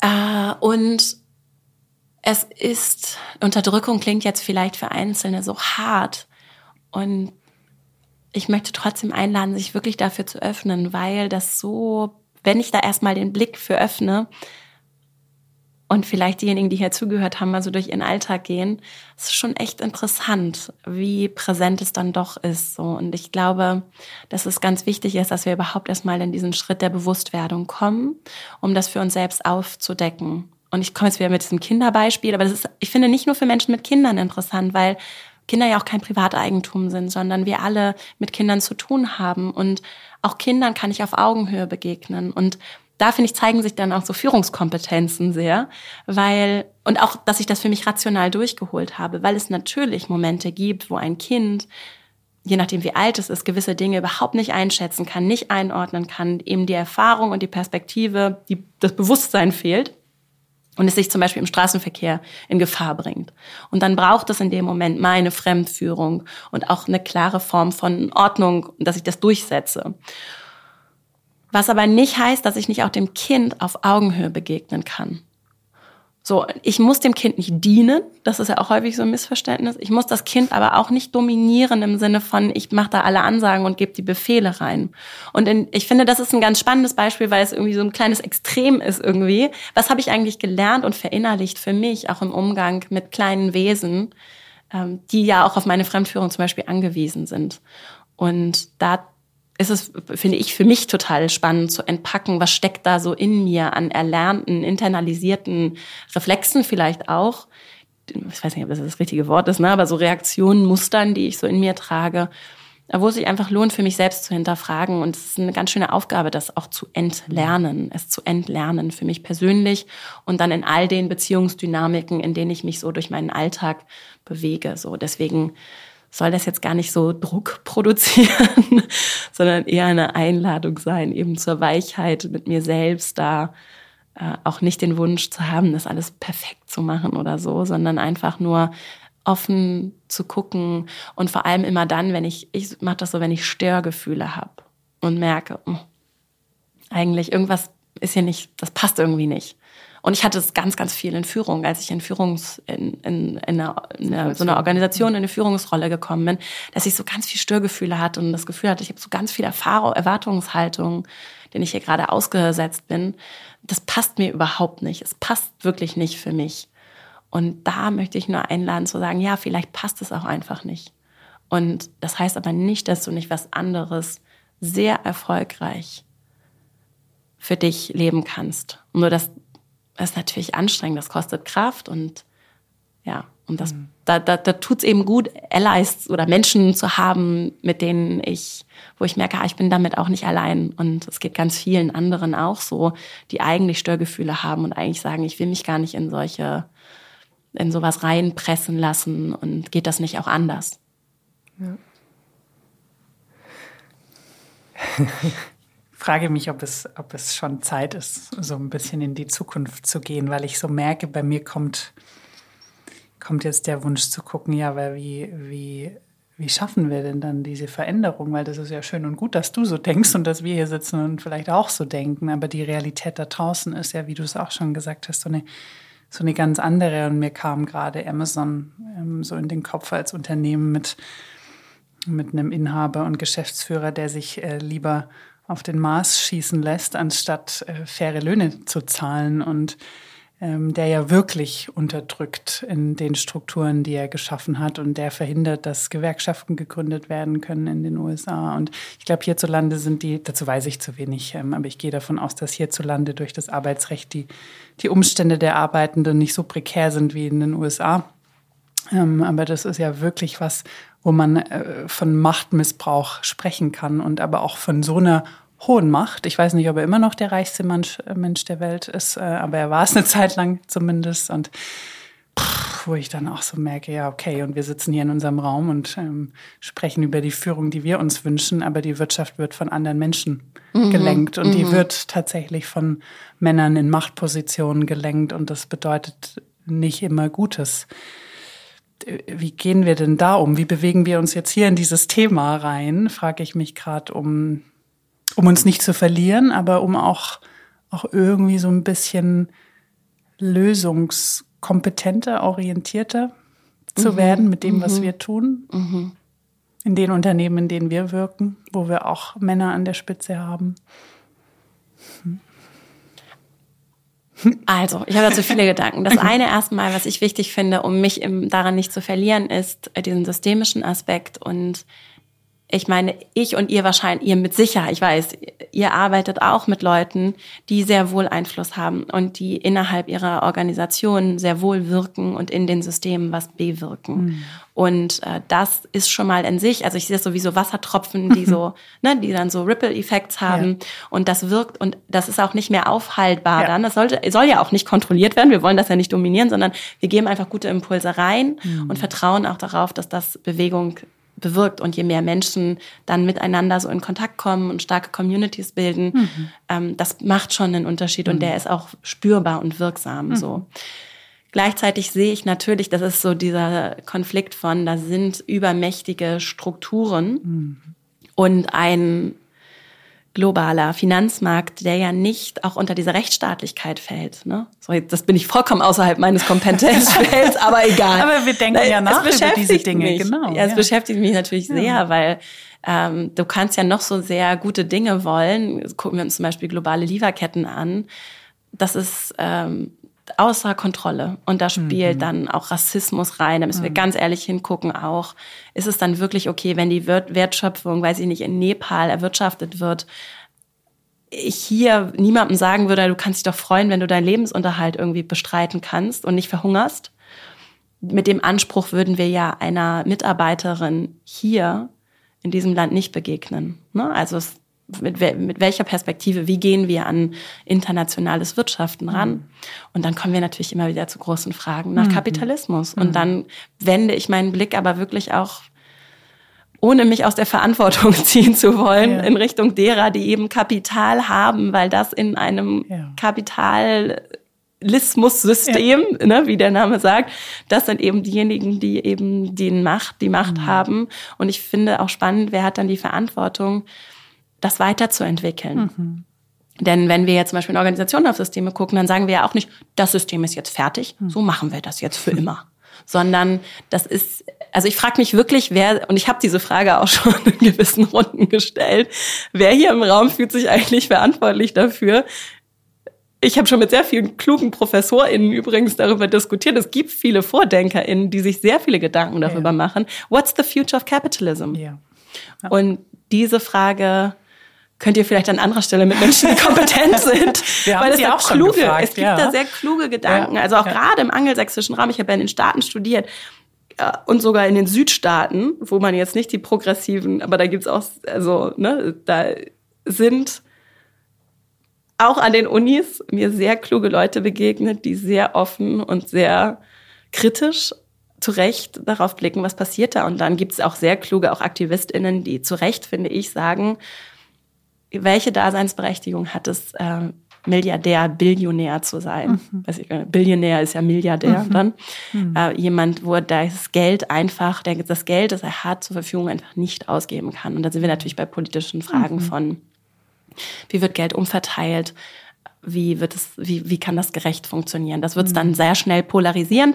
Da gibt es ganz viele kluge Leute, ganz tolle Vereine auch, Text Me Now, Leute, die wirklich spannende mhm. Sachen sagen, auch aktivistische Sachen, also sich aktivistisch äußern. Äh, und äh, das ist dann was, wo sich, glaube ich, jede, jeder auch einfach informieren kann und eine eigene Meinung bilden kann. Äh, wie, was will ich vielleicht auch politisch fordern? Welche Parteien unterstützen mhm. was? Wie will ich mich dazu, welche Haltung habe ich selbst dazu, wenn ich ein bisschen tiefer reingehe? Weil das erstmal Fragen sind, die ja sehr weit weg erscheinen. Ne? Mhm. Ne? Was habe ich mit äh, Jeff Bezos zu tun? Mhm. So zurecht, ne? Ziemlich viel. Ja. So genau, das also das, zu dem Ergebnis kann ich dann ja kommen. Mhm. Und ähm, ist das ja, wer wer, wer wie viel macht, das vielleicht auch zu viel macht, ja. weil sich zu viel Kapital akkumuliert, ja. das ja in dem System dann einfach immer mehr wird, ohne dass ich was tue. Mhm. Und das sind schon spannende Fragen, finde ich. Ja. Wo ich eine klare politische Meinung habe, ja. aber jeder sich das ja auch selbst äh, bilden kann. Und ich würde mir wünschen, dass wir, also ich merke es auch in meinem Freundeskreis, ich, ich freue mich, wenn, wenn, wenn sich viele Menschen damit beschäftigen und diese Fragen stellen und mhm. auch vielleicht ein bisschen wie rausfinden aus diesem Polarisierenden. Denn ich kenne zum Beispiel keine Milliardäre, glaube ich. Nicht, dass ich wüsste. So, ne? Und trotzdem fühlt sich manchmal so an, als wenn, ah, ja. Nein, das geht jetzt zu tief, aber ja. es ist so, es ist ganz spannend. Aber ich bin dir sehr dankbar. Ich strahle dich auch an und ich stelle jetzt auch keine Frage, sondern ich möchte nochmal zwei Dinge rausgreifen, die du gesagt hast, weil, und dann können wir auch ein bisschen kleiner werden, aber ich finde es so wichtig, immer mal wieder diese großen Fragen zu stellen. Und ich, ich fand das so schön, dass du, dass du anerkannt hast, das System ist außer Kontrolle. Und das hat bei mir so eine Erleichterung auch geschaffen, weil ich denke, ja, stimmt. Und was heißt aber außer Kontrolle? Außer Kontrolle heißt, ähm, wir müssen uns gar nicht bemühen, das kontrollieren zu wollen und alles zu lösen. Und das heißt auch, dass sehr viel in Bewegung ist. Und dann kommt der andere Punkt so ins Spiel, den du genannt hast. Einfach, wir können was bewegen in unserem Kreis. Und wenn wir Impulse reingeben, dann bewirkt das weiter. Und das ist so dieses Schöne. In diesem Außer Kontrolle sein gibt es eben im Umkehrschluss sehr viel Möglichkeiten, was zu bewegen, ja. weil sowieso nichts sicher ist und Bestand jetzt gerade hat. Und das, äh, das ermutigt mich sehr. Deswegen danke. was vielleicht dann auch ähm, eben von, von, der, von den größeren Fragen wieder in die Konkretisierung zu kommen. So was, ja, was wären denn so diese Möglichkeiten? Mhm. Äh, was, was können wir denn tun? Was können wir denn bewegen? Wo äh, vielleicht mit all dem, da waren ja schon sehr viele für mich zumindest Inhalte an Kompetenzen auch oder zumindest an Qualitäten, die man äh, immer wieder bei sich selbst hinterfragen kann. Nur äh, nochmals die Frage, was, was können wir denn wirklich konkret bewegen? Was ist in uns, ähm, in unserem Rahmen, in dem, was wir tun, in dem, wo wir gerade sind? Was können wir tun? Also ich sehe vor allem die Begegnung mit anderen Menschen. Mhm. Das ist ja so das das Allerkleinste ist dann der Dialog mit mir selbst, den ich für mich als super wirkungsvoll beobachte. Also ich merke, sobald ich mit mir hart werde, werde ich mit anderen hart und dann gebe ich ja was ganz anderes, als wenn ich äh, mit mir es hinbekomme, weich und wohlwollend zu sein. Und dann ist es eben die Beziehungsarbeit mit anderen Menschen und zwar mit jeder Person. Ne? Wie begegne ich der Frau an der Supermarktkasse? Wie, wie gehe ich ähm, in meiner Nachbarschaft mit den Menschen um? Äh, wie helfe ich jemandem, der meine Hilfe braucht auf der Straße? Na, also wie, wie begegne ich anderen Menschen und lebe ich das wirklich sehr konsequent? Und dann ist das ein, ähm, ein sehr integres, das ist ja dann eigentlich die Form von, da geht es dann um Integrität. Hm. Und das schafft in sich eine Stimmigkeit für mich. Und natürlich gibt es dann immer noch Spannung und Konflikt. Also Entspannung mit dem großen Ganzen. Ich lebe hier in diesem super privilegierten Leben in Sicherheit und Frieden. Und das an sich kann natürlich, wenn, wenn ich rauszoome, schon Spannungen erzeugen. Trotzdem ist da eben auch hier meine Welt, auch die Dankbarkeit für das, was ich hier habe, so, weil ja niemandem damit geholfen ist, wenn ich das einfach alles ganz fürchterlich finde, weil ich so mit den anderen Menschen fühle, denen es nicht so gut geht wie mir, mm, sondern dann eben, für mich ist dann die Frage, wie mache ich das Beste draus? Und auch das annehmen, dass ich gut für mich sorgen darf und dass es mir gut gehen darf. So. Und das ist, glaube ich, was, was ganz, ganz konkret und sehr praktisch einfach hilft. Und dann gibt's wie gesagt, wir haben zum Beispiel so fünf Kompetenzfelder aufgemacht, hm. wo ich ganz konkret auch lernen und mich entwickeln kann. Ich hatte ja eins schon genannt, das sind Spannungen und Konflikte. Dazu lassen sich diverse Kompetenzen lernen, um äh, einen guten Umgang, ähm, vor allem kommunikativ zu finden. Ähm, dann haben wir zum Beispiel noch das Thema Orientierung und Organisation. Das wäre so ein zweiter Punkt, den haben wir auch schon besprochen. Das ist eine Führungsaufgabe, die oder Führungskompetenzen, die wir entwickeln können, um eben klar zu wissen, wo soll es hingehen, was ist eigentlich der Sinn, was heißt das für Strategie, für Ziele, für Aufgaben, auch für Rollen, wie wollen wir uns hier miteinander orientieren, was vielleicht auch ein bisschen abweicht von den starren Mustern. Dann als drittes Entscheidungen, Konsequenzen haben wir auch drüber gesprochen, ne? wie ähm, dass es eben nicht per se um das Ordnungsprinzip oder diese Konsenslogik gehen muss, sondern dass eben Entscheidungen getroffen werden, dass priorisiert wird, dass wir Verantwortung äh, nehmen auch für den Fluss von Informationen und das wäre so der dritte Punkt. Dann als viertes das Thema Sinnhaftigkeit und Wachstum. Das haben wir auch gerade schon gestriffen. Ne? Wie, wie kann ich auch mich entfalten, mein Potenzial entfalten? Wie kann ich das bei anderen äh, möglich machen? Das hat auch ganz viel mit Feedback, mit Rückmeldung, mit Resonanz zu tun. Auch mit, wie begegne ich anderen Menschen? Sehe ich sie wirklich in ihrem Potenzial oder gucke ich eigentlich die ganze Zeit nur nach Schwächen, nach Sachen, die mir nicht gefallen?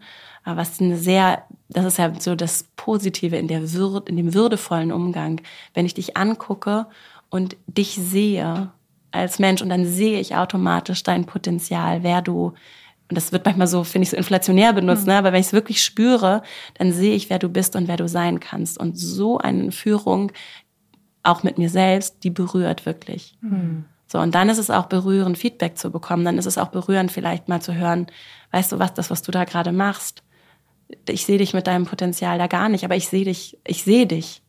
Und das ist vielleicht einfach gerade nicht die richtige Rolle für dich. So. Und ich gebe dir dieses Feedback, weil ich dich, weil ich dich sehe und weil ich dein Potenzial sehe und dich darin entwickeln möchte und nicht, weil ich dich klein mache und nach deinen Schwächen suche.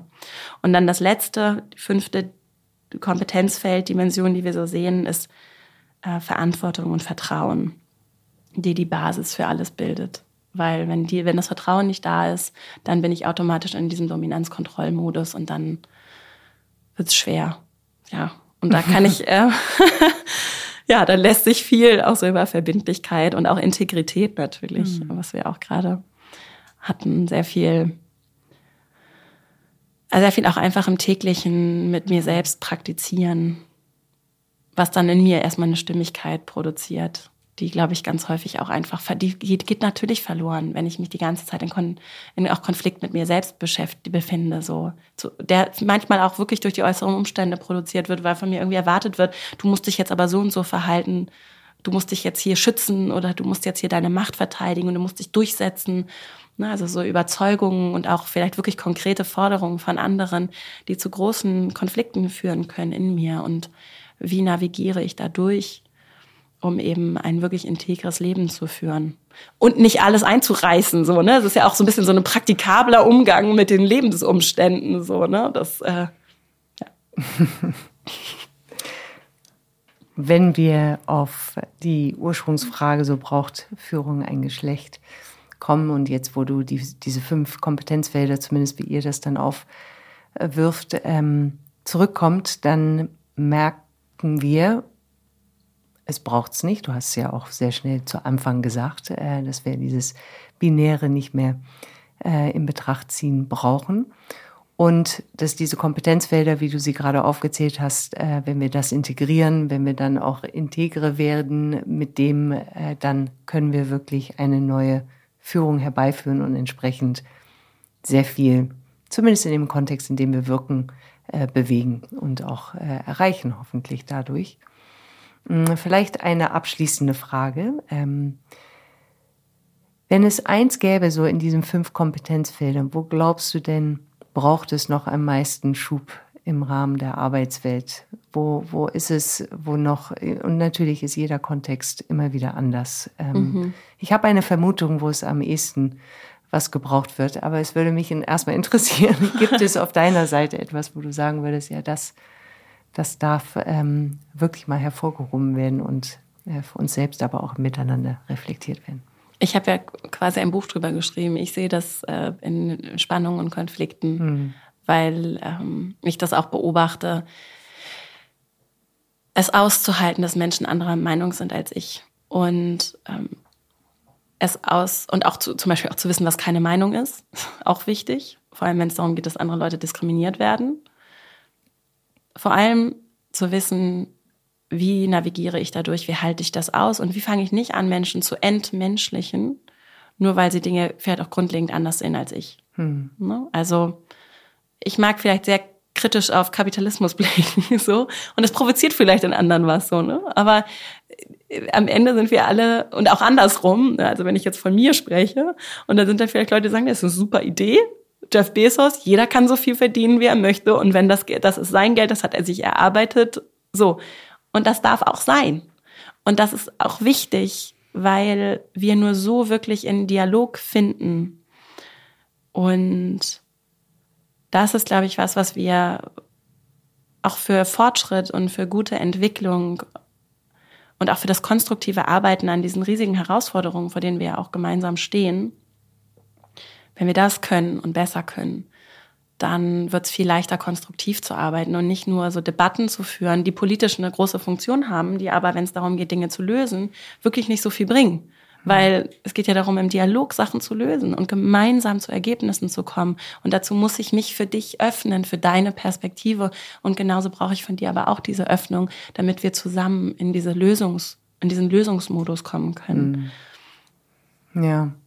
Also sehr schön. Ich meine, zumindest in meinem Kopf äh, schließt sich da der Kreis wieder zurück zu Ungerechtigkeit, Gerechtigkeit. Ähm, ja, die Spannungen, die Konflikte, die kommen vielleicht dadurch, dass wir entsprechend ablocken und nicht wirklich alles sehen wollen oder uns gegenseitig sehen wollen. Aber auch das würde ich für mich zumindest unter, das ist so ungerecht. Jede Stimme, jede Blick, jeder Blick, jede Perspektive darf im Raum sein. Und das würde ich dann auch als gerecht finden, dass das auch also gehört und gesehen wird. Aber das, das wäre meine, mein, mein äh, Weg wieder zurück. Äh, wir haben Genau, auch ein Orakel, was vielleicht das äh, Gespräch zusammenführt. Ich guck gerade Steffi an und sag genau, so, was ich hänge noch. Ich, ich hänge, ich bin noch nicht fertig. ähm, aber ich will auch nicht mal in so ein kleines ähm, Detail reingehen. Aber ich kann ja die Frage trotzdem reingeben, weil ich so gemerkt habe, ähm, und vielleicht hat der Glückskeks dann nämlich die Antwort. Deswegen gebe ich ihn in das Orakel, ähm, weil ich so gemerkt habe, als du die Kompetenzen dargestellt hast, ähm, habe ich wahrgenommen, oh, da sind echt viele Parallelen zu uns. Das war mir gar nicht so klar, mit Blick auf was es übergeordnet bewirken will, nämlich mhm. diese Begegnung zu schaffen. Und da habe ich aber gemerkt, ich bin noch nicht zufrieden, weil ich gucke in die Arbeitswelt und sehe so wenig Begegnung. Mhm. Und dann habe ich mich selber gefragt, was sind denn die Gründe? Und die Gründe, die immer genannt werden, sind, wir haben doch keine Zeit. Und dann denke ich, ja, ihr versteckt euch doch dahinter. Aber wohinter versteckt ihr euch? Und was, was können wir denn tun, um diese Begegnung wieder mehr da reinzubringen? Und da sind wir dann, äh, da dachte ich auch gerade so, da kann man auch sehr konkret werden, so im, im Miteinander. Ähm, aber ich weiß gar nicht, da muss man jetzt vielleicht nicht mehr reingehen. Aber da merke ich so, mh, hm, in unseren Räumen ist es so einfach, aber wenn wir dann in die Wirtschaft gehen, gibt es so viele Hindernisse noch, ähm, die irgendwie aus dem Weg zu räumen sind in meinem Gefühl. Und gleichzeitig so viel Begegnung. Hm. Na, also es ist ja so ein riesiges Spielfeld, weil hm. so viel auch von menschlicher Interaktion ja alles abhängt. alles ja oder? ja also wirklich ja, und wo, ja. wo aber, glaube ich, schon erkannt wird, also das stiftet mich auf jeden Fall sehr hoffnungsvoll, weil ich bin da total beeindruckt auch davon, welche Organisationen dann wirklich auch mit dem Willen kommen und ja verstehen, mhm. Team, es geht nicht darum, den Charismatic Leader hier, der irgendwie alle äh, begeistert, das ist ja nichts, was nachhaltig ist, der muss nur krank werden, mhm. vom Auto überfahren werden, wir sprachen auch schon drüber. so, und dann, was ist dann? Mhm. Was ist der Wert dieser Organisation, ja. wenn wir jetzt mal wirklich auch so sehr aus dem kommerziellen darauf blicken, sondern das, was wir brauchen, sind starke Teams. Und da mhm. geht es nicht um den einen, die eine Person, sondern um das, wie wird dieses Miteinander möglich. Mhm. Und das ist schon erkannt. Und sogar manchmal finde ich sehr beeindruckend, auch wirklich von Organisationen, die dann auch zum Beispiel zu uns kommen, wir sagen, ja toll, da, ne, da, da passiert was und da wird auch Geld ausgegeben, was ja auch ein Zeichen dafür ist, dass es wirklich ernst genommen wird. Und da Beste und Begegnung bedeutet dann ja nicht nur, dass wir Teamworkshops machen, sondern auch, dass wir einfach an, wir arbeiten an sinnvollen Sachen ja. zusammen, ja. was ja total berührend, so ja. bewegend uns zusammenschweißt. Wir lösen zusammen Probleme, wir wir, äh, ne, wir können irgendwie sinnvoll hier an Dingen arbeiten, die das weiterbringen, was wir gemeinsam bewirken wollen. Das ist ja sowas, was mhm. auch total motiviert und beflügelt und im positivsten Sinne dann auch total. was sein kann, was Arbeit leistet und wo Arbeit auch total positiv in andere Systeme abstrahlt, ja. wenn Menschen das dann mit nach Hause bringen, weil sie einfach einen richtig guten Tag bei der mhm. Arbeit hatten. Kommt ja auch vor. Ja, ich glaube, das war jetzt nochmal für mich echt schön, weil ich, ich so merke, ne, wie du es gerade so angedeutet hast, dass, dass wir eben diese Begegnungsmomente nicht im Workshop-Raum dann lassen, wenn wir uns extra mal dafür Zeit nehmen, sondern dass wir erkennen, dass wir in jedem Moment mhm. in Begegnung sind und darüber entscheiden können, welche Kreise das zieht. Und das, das war jetzt nochmal für mich. nochmal gut. Jetzt kann ich den Keks äh, anbieten. Okay. Vielen Dank. Hier darfst du einmal reingreifen. Okay. Und dieser Glückskeks ähm, ist dazu da, am Ende unserer Gespräche nochmal einmal so ein bisschen abzurunden und vor allem zu gucken, was löst der denn mit der Botschaft bei dir aus, was für dich jetzt das Gespräch nochmal zusammenfasst oder abrundet. Ich mache ihn auf, ne? Ja. Morgen früh einfach mal die Menschen dir gegenüber anlächeln und ihr, ihren Tag schöner machen. So. Das passt doch, oder nicht? Wenn das nicht Anscheinend wussten wir es schon. Aber wirklich. Das hätten wir gleich zu Anfang machen können. Ja. Aber wie schön auch anschauen, ne? weil lächeln denkt man jetzt, ja, ja klar, dann lächeln wir mehr und alles wird gut. Aber ich glaube, anschauen, in Kontakt gehen, sehen, ist, ist mhm. eine wertvolle Botschaft. Mhm. Ja. Genau.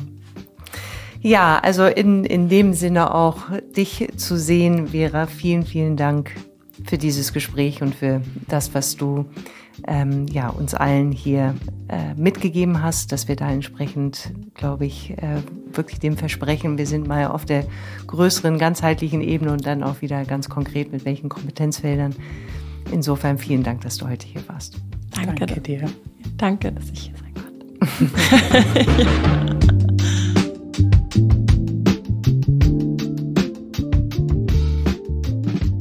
Also immer wieder faszinierend, wenn ich zumindest Vera zuhöre, äh, auf welchen Flughöhen sie sich auch bewegen kann. Und äh, wie auch eingangs gesagt, ich äh, hatte es mir erhofft und ich glaube auch, es ist uns gelungen, auf verschiedenen Ebenen dann unterwegs zu sein und dennoch äh, dann, äh, wie sie es dann auch zum Schluss mitgegeben hat, auf was kommt es bei ihr zumindest an, äh, auf welche Kompetenzen kommt es denn an. Und ähm, ja, insofern vielleicht auch was Griffiges, auch wenn wir nicht da reingegangen sind. Ja, wie würde man das denn jetzt etablieren? Aber gab es etwas auf deiner Seite, Steffi, wo du sagen würdest, das hebe ich hervor, das ähm, hat mich jetzt doch nochmals gepackt oder anders denken lassen? War da was für dich?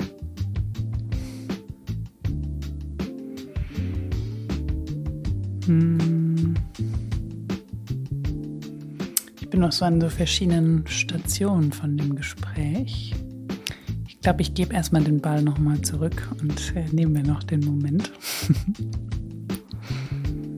Wenn du denn schon was hast. Ja, also mm, ich glaube, was, was natürlich ähm, eher einfach äh, mit mir in Resonanz geht, ist, dass wir den Menschen als Mensch sehen und da einfach immer wieder darauf achten können, in welcher Form der Begegnung gehe ich denn jetzt gerade. Und dass das doch ein Mensch ist auf der anderen Seite. Und äh, auch dieser Mensch eben nicht in einer bestimmten Genderform gesehen wird, sondern einfach nur ein Mensch. Und entsprechend diese Begegnung auch mit einer fairen, respektvollen, hm. auf Augenhöhe gehenden Art hm gelebt werden kann. Ja. Und das, glaube ich, für mich ist nochmals, das bestätigt ähm, oder es fühlt sich wie eine Bestätigung an. Und äh, dennoch ist es etwas, was ich einfach hervorheben möchte, weil ich nicht glaube, dass das so selbstverständlich ist oder vielleicht wir einfach uns dessen nicht bewusst sind und mhm. damit auch einfach durch unsere Muster und durch das, was uns gerade in dem Moment begegnet, unreflektiert dann Antwort geben. Mhm. Ähm, ja, und wie wichtig das ist, eben nicht zu tun, mhm. sondern in diesem Moment abzuwarten, bevor wir eine Antwort wieder zurückgeben.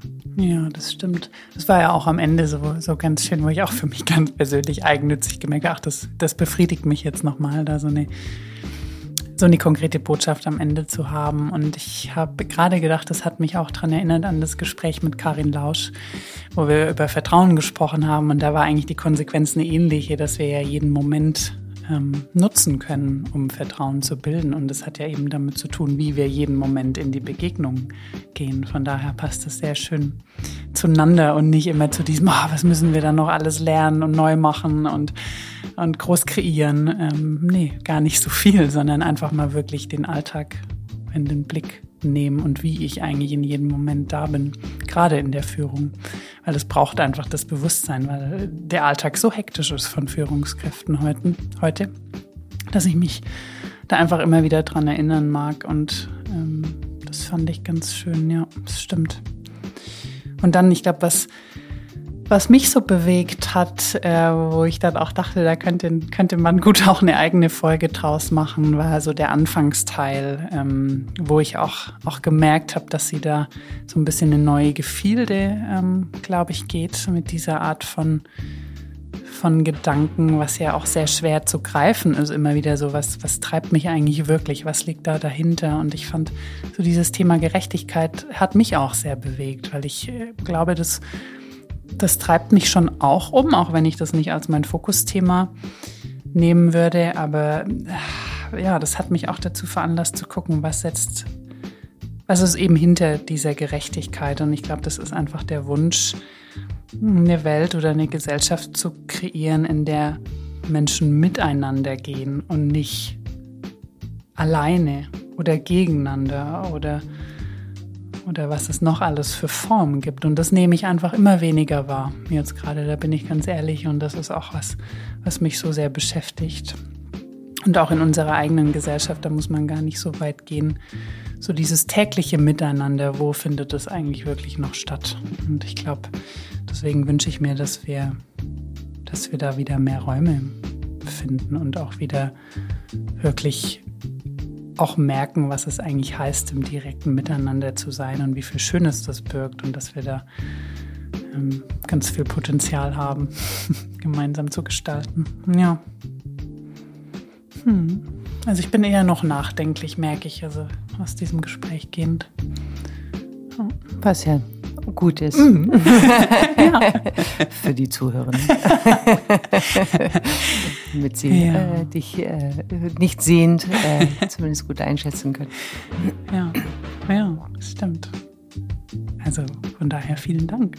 Ja, vielen Dank, vielen Dank an, äh, an, an allen, die jetzt bis hierhin zugehört haben, wie immer freuen wir uns über Rückmeldungen. Wir freuen uns aber genauso über die Impulse, die ihr gewonnen habt, die du gewonnen hast. Und äh, wenn du auch vor allem eine Person kennst, die du glaubst in unserem Podcast kommen sollte, dann äh, schick uns doch, doch auch so etwas. Darüber freuen wir uns auch immer. Und ansonsten, die nächste Folge wird auch sehr spannend. Insofern hoffentlich bist du dann auch wieder dabei. Bis dann. Tschüss.